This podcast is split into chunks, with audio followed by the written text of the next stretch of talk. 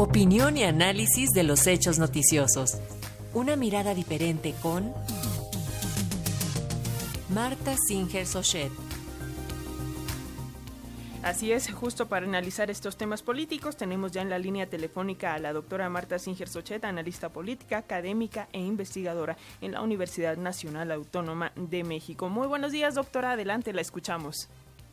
¿Cómo están todas, todos? Muy buenos días. Bueno, pues sí, desde el viernes, eh, y como lo acaban de señalar en la nota previa, eh, ya la Cámara de Senadores aprobó en lo general y lo particular el, dictamen para modificar cuatro leyes con lo que la Secretaría de la Defensa Nacional ya va a ejercer el control operativo y administrativo de la Guardia Nacional, eh, asunto que exigía eh, la Secretaría de la Defensa desde los años eh, de Felipe Calderón, cuando eh, comenzó este esta estrategia de eh, combate a la violencia, al crimen organizado, eh, otorgando eh, la oportunidad a que el ejército eh, esté en la calle y esté eh, haciendo eh, funciones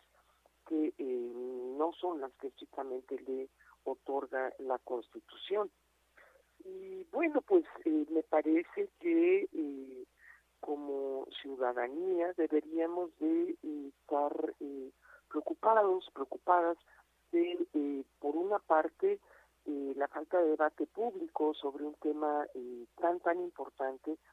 y en segundo lugar, pues de la ausencia, preocupados por la ausencia de claridad en la estrategia en el combate a la violencia y al crimen organizado. Eh, me parece que eh,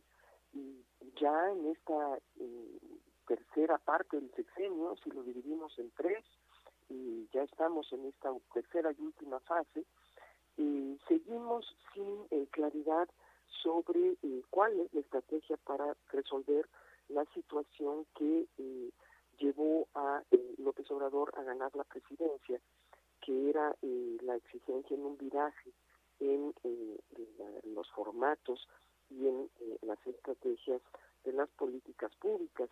eh, que en nuestro país han llevado a este esta descomposición del tejido social. Pareciera que el reparto del de dinero directamente a través de becas, a través de apoyos, a través de diferentes para apoyar a jóvenes, a adultos mayores, a desempleados y a desempleadas, no ha sido suficiente y eh, pues la gente quizá con eh, mayores necesidades eh, no ha visto todavía satisfacer eh, sus necesidades básicas tal y como López Obrador preveía que ocurriría y él planteaba que con eso el, el, los niveles de crimen organizado tenderían a bajar y eso no ha ocurrido no ha ocurrido pues ni con la Guardia Nacional que el crimen organizado deje eh, la plaza pública o que los niveles de violencias en diferentes ámbitos eh, eh, disminuyan. Por el contrario, todos percibimos una sociedad cada vez pues más, más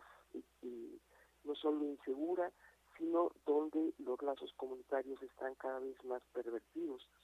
de tal suerte que pienso, una vez que López Obrador ha logrado ha conseguido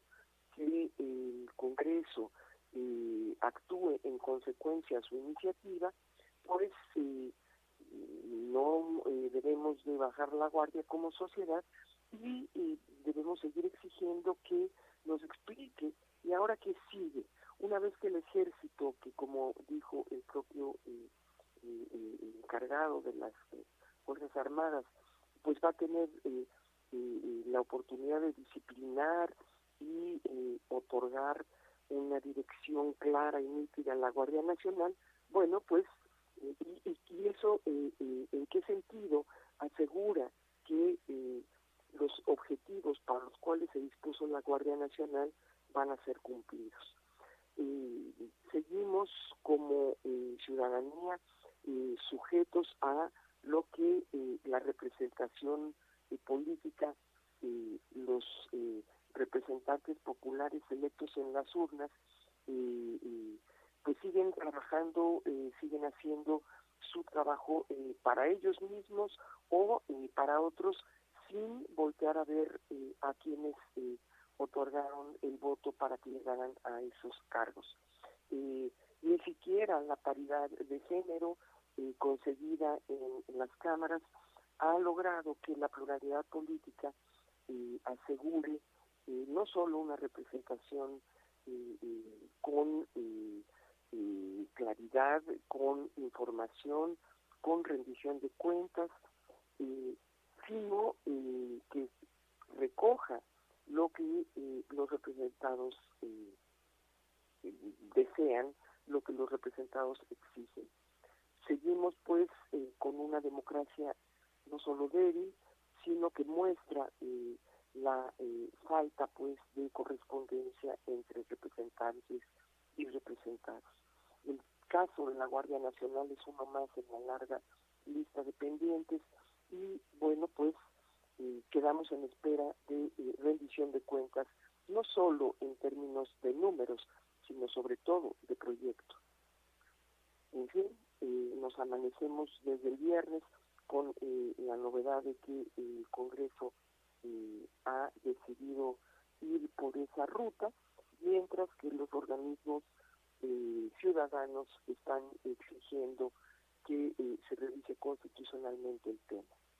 un largo proceso para tener un efectivo Estado de Derecho y eso es el gran pendiente estos días. Muy buenos días a todas y a todos. Gracias, doctora. Como cada lunes le agradecemos su comentario y nos escuchamos la próxima semana. Muchas gracias. Hasta pronto. Hasta pronto.